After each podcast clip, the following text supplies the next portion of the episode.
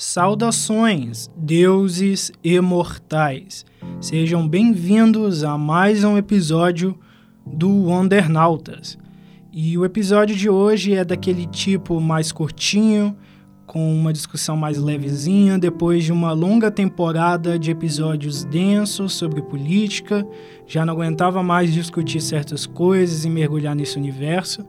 E hoje a gente vai falar de uma coisinha que é um pouco mais leve, mas eu acho que também tem a sua importância, algo que me despertou aqui o interesse de falar, de comentar sobre, depois que eu comecei a assistir a, a série atual da Marvel, da She-Hulk, da Mulher Hulk. Vocês vão entender o que, que eu quero trazer hoje, depois dos recadinhos e depois da vinheta.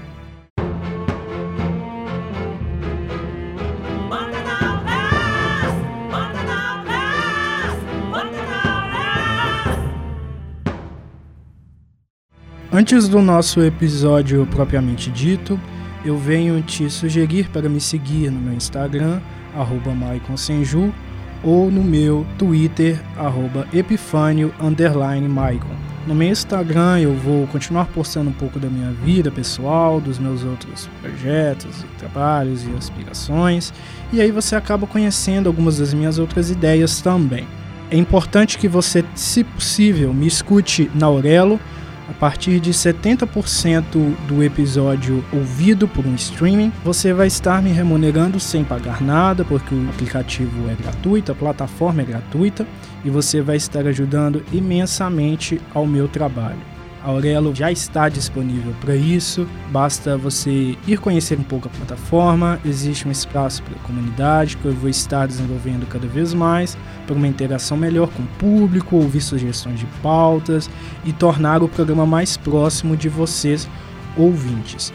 Qualquer novidade que seja necessária, vocês poderão escutar aqui nesse espaço do programa, poderão conhecer também na minha página pessoal do Instagram ou na página do programa que estará vinculada diretamente ao meu perfil pessoal. E agora vamos para o episódio propriamente dito. Essa série da She-Hulk, ela é protagonizada pela Jen Walter, eu acho que é o sobrenome dela. Eu sei que é Jen.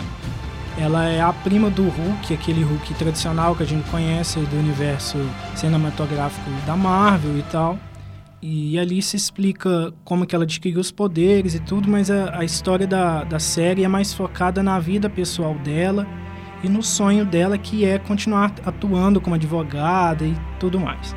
Só que aí acabam misturando algumas coisinhas do universo que a gente já conhece, personagens já conhecidos, já sedimentados nesse universo, umas coisinhas de poderes e uma, um tom bem legal de comédia, pelo menos para mim ficou bem legal.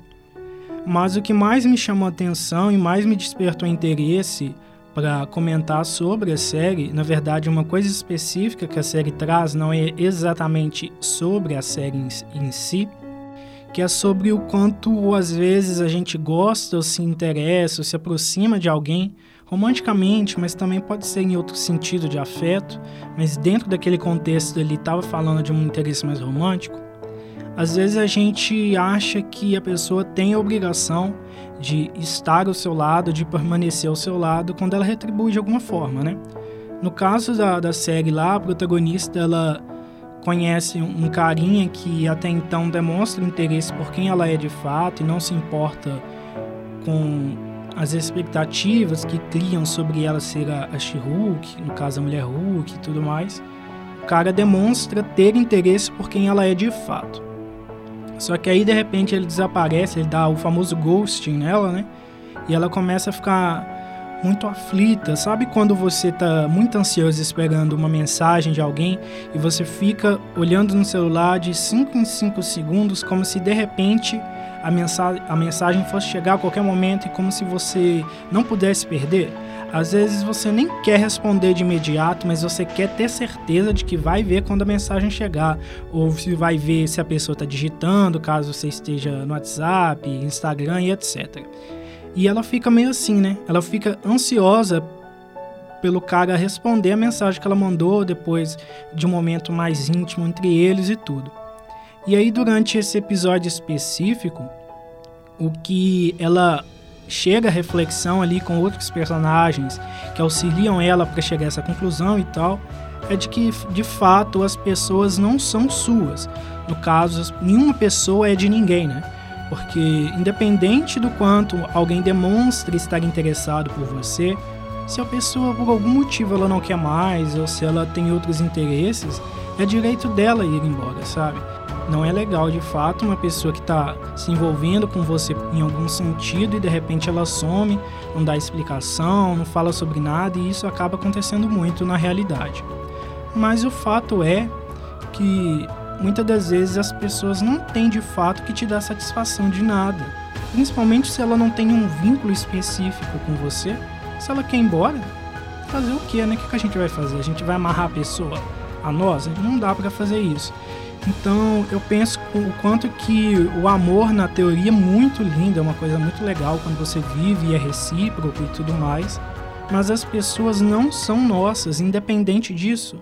Então, eu, eu, vejo como que muitas das vezes a gente cria um imaginário e a gente romantiza essa coisa de relacionamento como se a gente tivesse que ficar ao lado da pessoa, independente de tudo. Nossa, o negócio tá péssimo, o relacionamento tá ruim, cada um tá com vários problemas ali. É, por, por, cima de nós, por cima das costas da pessoa, né, do indivíduo, cada um ali com seus problemas e questões e questões, mas mesmo assim é como se pairasse no ar uma obrigação mútua de que todo mundo tem que manter do jeito que tá, porque o relacionamento é mais importante. Eu vejo como que tem muita gente que tem medo de ficar solteiro, por exemplo, ou medo de não ter alguém no fim da sua vida e umas coisas assim. E eu percebo como que muito disso vem da própria mídia, né, que cria todo um imaginário em torno dessa coisa de relacionamento. E aí eu faço uma ligação de She-Hulk com o anime Naruto, por mais que pareçam, pareçam universos muito distintos, e de fato são, mas uma coisa que sempre me chamou atenção negativamente em Naruto é o fato do protagonista e da protagonista feminina, o Naruto e a Sakura no caso, ficarem boa parte da história correndo atrás do Sasuke, que é o amigo deles ali, integrante da equipe que eles formavam no início, e, e começa a ficar um negócio meio forçado para mim. Porque assim, a, a, história gira em torno do mundo ninja, e tem batalhas e um monte de coisa que é relacionada a esse, esse aspecto ficcional da coisa. Mas o Naruto e a Sakura, depois que o Sasuke abandona a vida porque ele tá buscando vingança e para isso ele quer ter poder e toda uma coisa lá, esses dois personagens Naruto e Sakura, ficam insistindo e vão atrás dele e começam a fazer umas coisas que para mim perdem um sentido.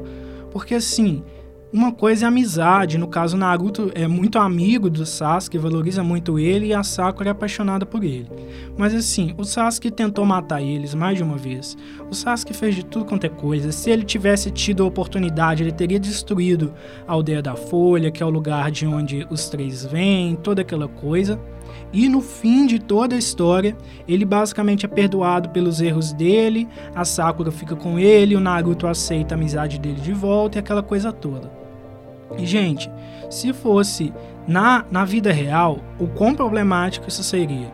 Imagina você ser amigo ou ter um interesse romântico por alguém que literalmente fala que não se importa com você, que está buscando vingança, e, ou seja, ele vai matar alguém, ele quer ter sangue nas suas mãos, não quer saber de você, já escolheu o caminho dele e já colocou em risco a sua vida, já tentou te matar quando você foi atrás.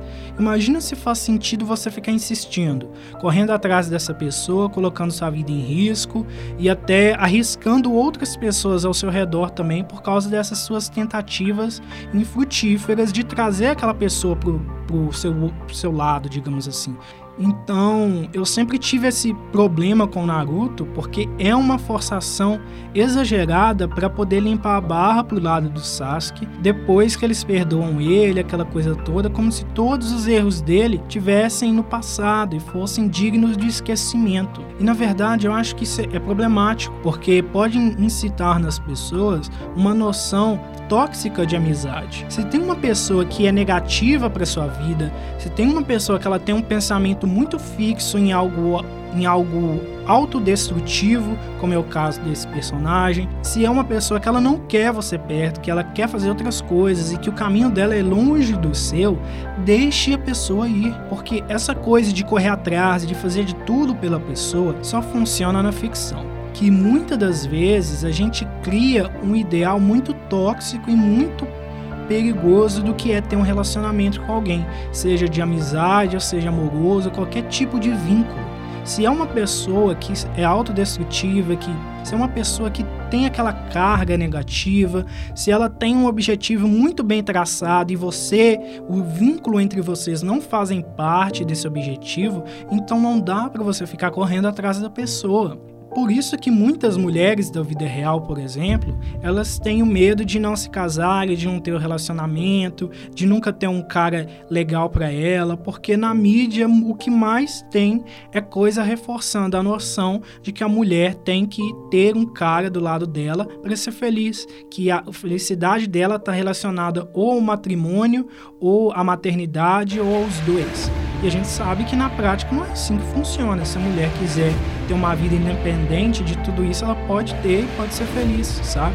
A questão é que a mídia sim influencia a forma como a gente observa o mundo e como a gente se coloca no mundo. Então, para mim, é sim problemático quando tem muitas animações, não é só Naruto, mas também outras obras que ficam criando essa noção de que você tem que correr atrás o tempo todo daquela pessoa que não quer estar perto de você, daquela pessoa tóxica, que é uma, um vínculo negativo e você continua insistindo, insistindo, insistindo. amizade é muito legal, Amor é muito legal, você ter um relacionamento com uma pessoa, independente de qual tipo, é legal, desde que seja um relacionamento saudável. A partir do momento que você tem a noção que é uma coisa abusiva, que é uma pessoa que te faz mal, uma pessoa que está pouco se lixando o que acontece com você de verdade, ou é uma pessoa que tem objetivos tão específicos que ela sai atropelando tudo no caminho, inclusive você, se é esse tipo de relacionamento, então não mantenha, como foi dito na série da Mulher Hulk,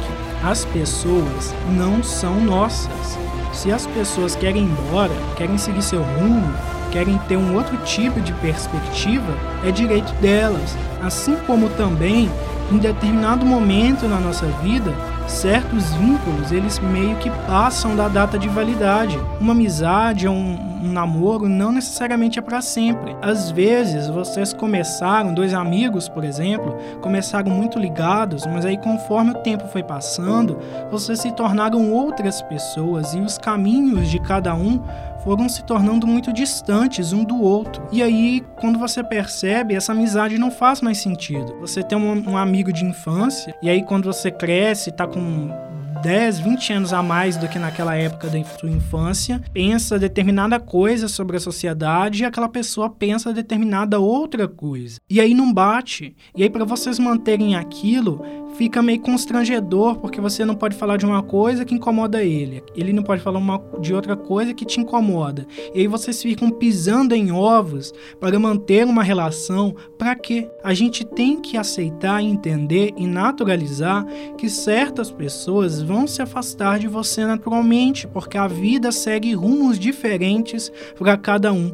Muita coisa tem prazo de validade, inclusive relacionamentos. E tá tudo bem quando isso acontece. Eu acho que o mais importante é você manter o legado daquelas vivências, daquelas memórias, o que, que você aprendeu vivendo com aquela pessoa, como que ela te influenciou, como que talvez você seria uma pessoa diferente se você não tivesse se cruzado com ela, mas que tá tudo bem se ela tiver que partir, ir para outro rumo e você para outro também entende? Acho que é isso que é importante, é isso que deve ficar das nossas relações. Tudo que a gente construiu naquele ponto, tudo que a gente viveu, tudo que a gente experimentou, às vezes é uma pessoa muito legal, muito carismática, muito cheia de qualidades, que te inspira, mas talvez o mais importante sejam as inspirações específicas e momentâneas daquela pessoa na sua vida, o que ela te agregou naquele momento e ponto. Às vezes não é para ser algo para sempre. Certas coisas não são para sempre. Certas pessoas vão embora da nossa vida,